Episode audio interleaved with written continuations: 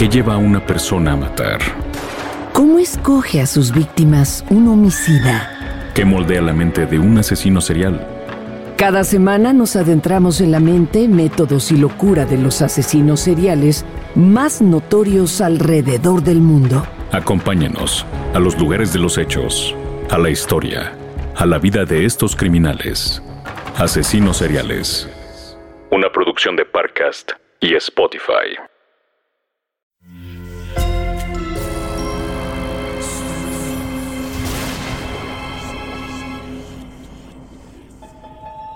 Portal Sonoro no se hace responsable de las visiones, pesadillas o encuentros cercanos del cuarto tipo que puedan suceder antes, durante o después de la experiencia. Para una experiencia sonora completa recomendamos audífonos para dejarte envolver por el mundo de dimensiones oscuras. Escucha bajo tu propio riesgo.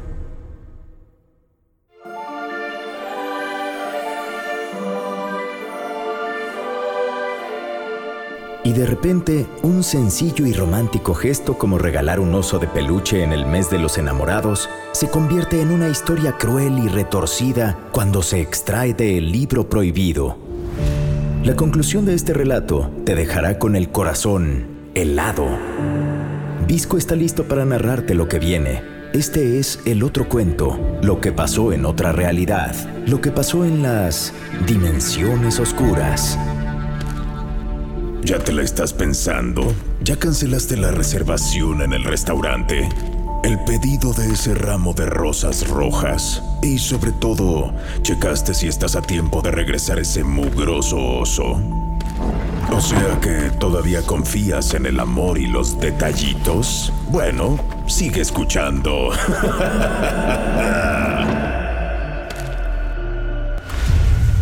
Sam abrió la puerta por ahí de las 8 de la mañana.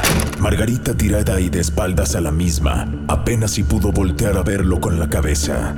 Su esposo se sorprendió al verla en el suelo, pero su rostro, más que reflejar alguna preocupación, expresaba disgusto, ninguneando a su mujer, como si se tratara de un estorbo que ahora tenía que cargar y regresar a su silla.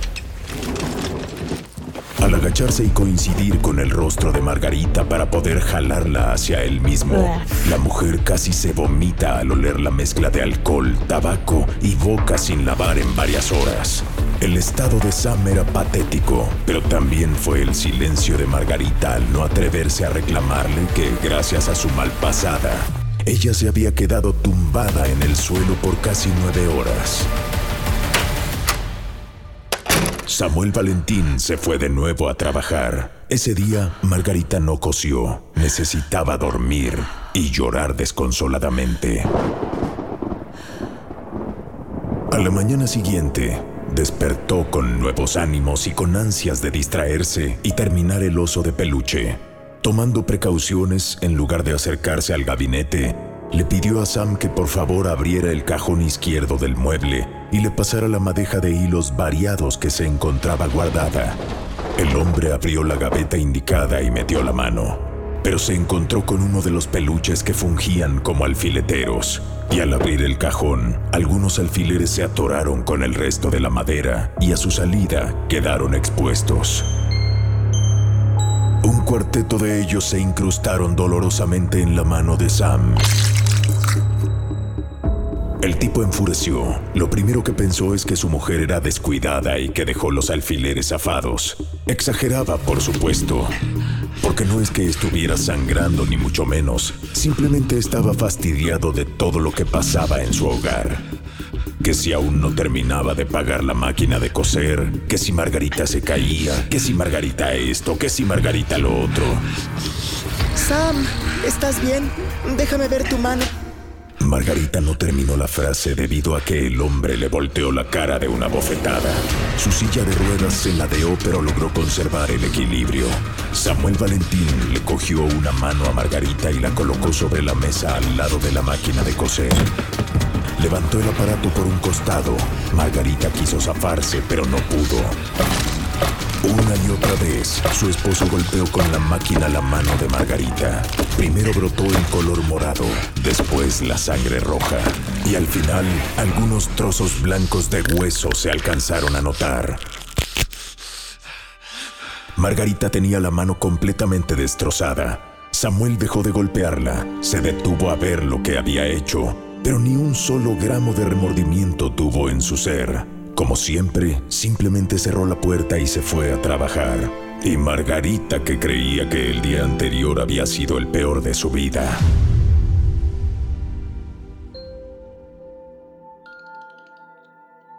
Sin haber completado su oso de peluche, sin poder seguir cosiendo, el estado mental de Margarita entró en un punto de no retorno. Su mano estaba completamente deforme, pero hasta eso, por lo menos las heridas abiertas se cerraron de manera natural con el paso del tiempo. Pero las heridas internas eran más graves.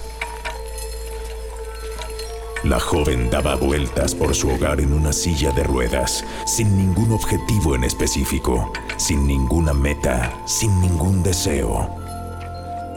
Margarita se fue olvidando de sí misma.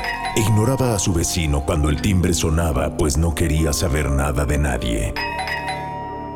El aislamiento y contacto con el mundo exterior ahora era absoluto. O casi absoluto, porque estaba ese pequeño gran detalle, su esposo. Ahora era ella quien lo veía como un estorbo, como lo único que le hacía falta hacer a su lado para asimilar su nueva locura, disfrutarla y hacerla suya. Y entonces Margarita ideó un plan. Aquellito de no llegar a dormir cada vez era más frecuente en Samuel Valentín. Era lógico. A pesar de su inestabilidad, el tipo no tenía cara para lidiar con lo que le hizo a Margarita hacía ya un par de semanas. Pero sin importar cuándo se apareciera, de que iba a caer, iba a caer, era el pensamiento de la ex costurera. Una tarde, con mucho cuidado, descendió de su silla de ruedas para enredar de un lado a otro en la parte baja de la entrada de la casa una resistente telaraña de retazos de hilos que solía usar. Al frente, al mismo ras del suelo, colocó sus alfileteros en forma de animal, con algunos alfileres salidos. Ahora sí, eso era a propósito. Y entonces esperó pacientemente a un lado de la puerta con las tijeras que usaba para su pasatiempo en la mano sana. Sam cruzó la entrada y como se esperaba, sus pies se enredaron entre hilos, estambres y hebras de lana. Como un árbol que ha sido talado de manera correcta, cayó al suelo sin poder meter las manos. Margarita traía las tijeras en la boca, pues necesitaba su mano buena para impulsar su silla de ruedas más cerca del cuerpo de su esposo. Y ya ahí, tomó la puntiaguda herramienta para lanzarse de lleno sobre Samuel Valentín. El impacto fue fuerte pero más lo fue la hendidura que las tijeras le hicieron al corazón del hombre. Margarita, llena de sangre, se quitó de encima y rodó hacia el suelo, respirando rápidamente. Sam quiso levantarse, pero ya no tuvo suficiente vida para hacerlo.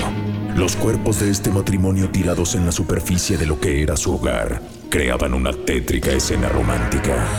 Juntos viendo hacia el techo, ella sonriendo, liberada y a él se le salía el corazón, literal, en un charco de sangre. Margarita estaba contenta. Se había reeducado a su cuerpo para aceptar su nueva condición a partir de ser víctima de la poliomielitis. Reeducar su mano dañada para que aprendiera a volver a coser fue sencillo. Y precisamente con ambas manos levantó orgullosa su nueva creación, un oso de peluche lo vio a contraluz y tenía la figura perfecta, el relleno ideal para ser adorable.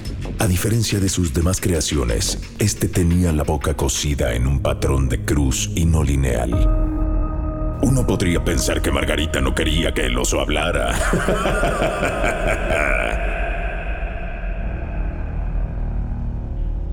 Yo no sé, pero se rumora que... Shh, guarda silencio.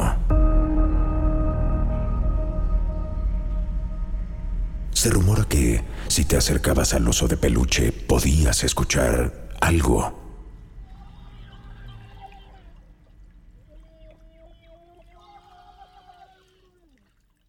Yo no diré nada, pero si escuchaste, pues además de eso, Margarita hizo otro cambio con respecto a sus manualidades anteriores.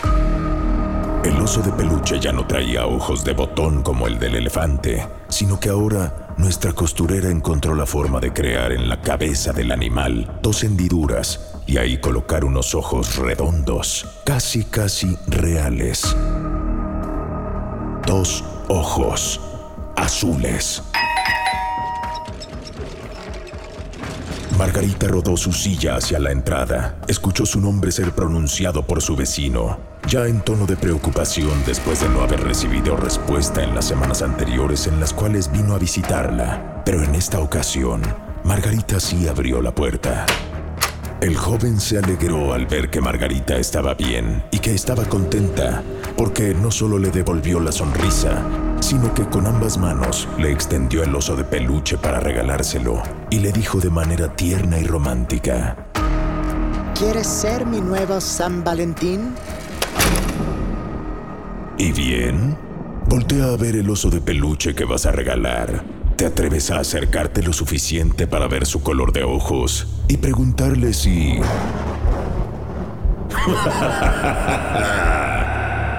o bien volver a guardar silencio. Y revisar si tu oso también...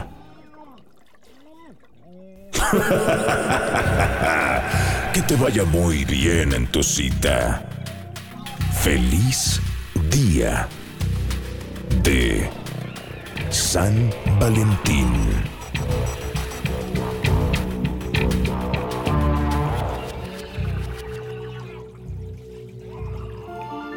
Ve y recupera tu alma, digiere lo que acabas de escuchar y prepárate para el siguiente relato. Veamos cuántos aguantas y si tienes la valentía para abrir de nuevo las dimensiones oscuras.